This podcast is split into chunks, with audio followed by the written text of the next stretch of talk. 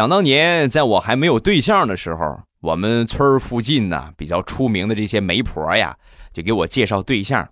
其中有一个给我介绍的，据说呀是一个女厨师。我当时心里边其实很开心啊，因为我那个时候特别好吃啊，很很美，很开心，天生一个吃货啊！你看，还找了一个厨子，那简直就是绝配呀！啊，很痛快，我就去了。到了之后呢？我万万没想到，和我赴约的人，居然是十几年前在我们高中里边食堂打饭的阿姨。真是我，我当时我拿在手里的咖啡杯差点都摔地上了。我说：“，阿姨，你就这么大岁数了，还没有对象吗？”我一聊才知道，感情人家这个阿姨呀，年纪跟我相仿。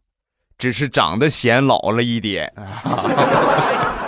我后来我想了一下，要是别的行业，你说饭店里边的厨师呢，我没准能考虑考虑，老点无所谓，对吧？反正身份证上的年龄咱们俩一样。